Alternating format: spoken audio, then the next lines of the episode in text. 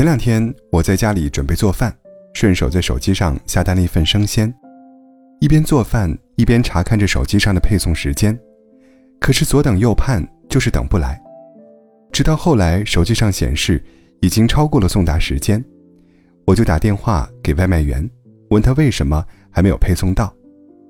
电话那头他告诉我说，要先给那些不超时的送，因为这份超时的已经扣钱了，他也没办法。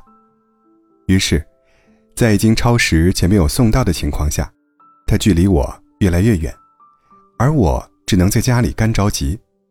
后来，在我已经不抱希望的情况下，外卖终于送到，可是生鲜的东西也已经化了一大半。当我正在纠结要不要投诉的时候，手机上弹出一则顾客点差评，结果外卖员突然情绪崩溃的新闻。新闻的评论区里面。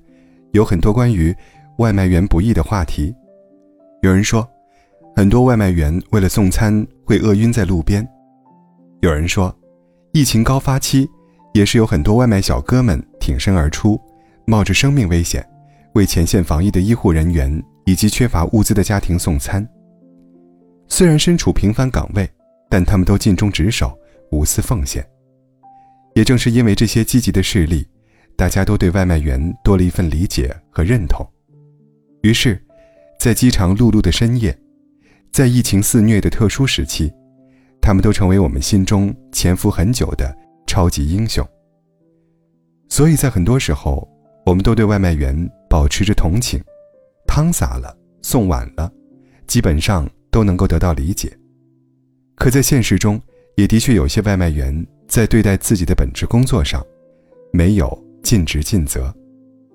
我还记得，同事跟我说过，他的外卖被送到家门口，既没有敲门通知，也没有打电话。后来，外卖莫名其妙丢失，外卖小哥却连连推卸责任。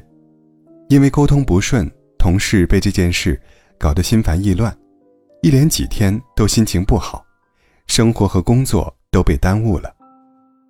当过度的理解下，滋生出不可避免的侥幸与不负责时，恪尽职守的认真就成为一件奢侈又令人欣赏的态度。老家小区的快递员，一位三十多岁的大哥，才刚刚上岗干了半年，就已经记熟了每家每户的收件人信息。遇到特殊情况，门牌号填错或者租户换房，仅仅凭着收件电话，他就能快速把发错的件。送到正确的收件人手里。不仅如此，他为人热情礼貌，小区里也有年迈的独居老人，他也会主动帮忙跑腿送东西。所以，虽然上岗不久，但是小区中的人都特别喜欢他，也经常夸奖他。世界上没有一份工作是容易的，但责任与理解是相互的。做工作的人本就不能用“我很辛苦”。而撇掉自己本应该负的责任，比如说，厨师既然做了这份工作，就应该给顾客做好可口的饭菜；出租车既然收了乘客的钱，就不能因为不认识路，耽误了乘客的时间。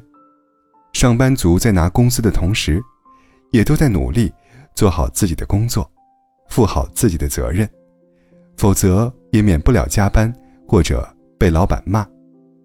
联想到前段时间闹得沸沸扬扬的空巢老人花一百三十二万改造房子的事情，设计师拿了钱却没有给大爷大妈设计出理想的房子，而是弄出了一个毛坯房，还辩解道：“我是一个设计师，就是在搞艺术。”可是，大众的意见也是颇为一致，都认为设计师在拿了报酬的情况下，没有担好理所应当的责任。设计师是拿着大爷大妈的血汗钱，圆了自己一场不切实际的梦。真正投入到工作中的人，每一份用心都会被看见。就像我家楼下负责清理垃圾桶的大妈，每天早上很仔细地用抹布擦垃圾桶，不嫌脏不嫌累。我觉得这才是真正应该被尊重的样子。就像公司附近开小吃店的夫妻俩。虽然生意忙，但是对待顾客从来没有懈怠过。吃饭的桌子总是擦到反光，碗筷也整齐地码在桌子上。夫妻俩虽然忙得热火朝天，但是却能做到井然有序，从来不出错。更难得的是，夫妻俩脸上永远挂着和善的微笑。这个世界上，每一份职业都应被尊重，但同样的，每一份工作也都应该全情投入，应该被做好。理解是相互的，我始终相信，只有扛起自己的责任，认真对待该尽的义务，我们才会收获掌声与尊重。你不怠慢工作，工作也不会辜负你。如果真心想获得赞赏与夸奖，那就需要自己先拿出诚意来。都是打工人，没有谁的生活是容易的。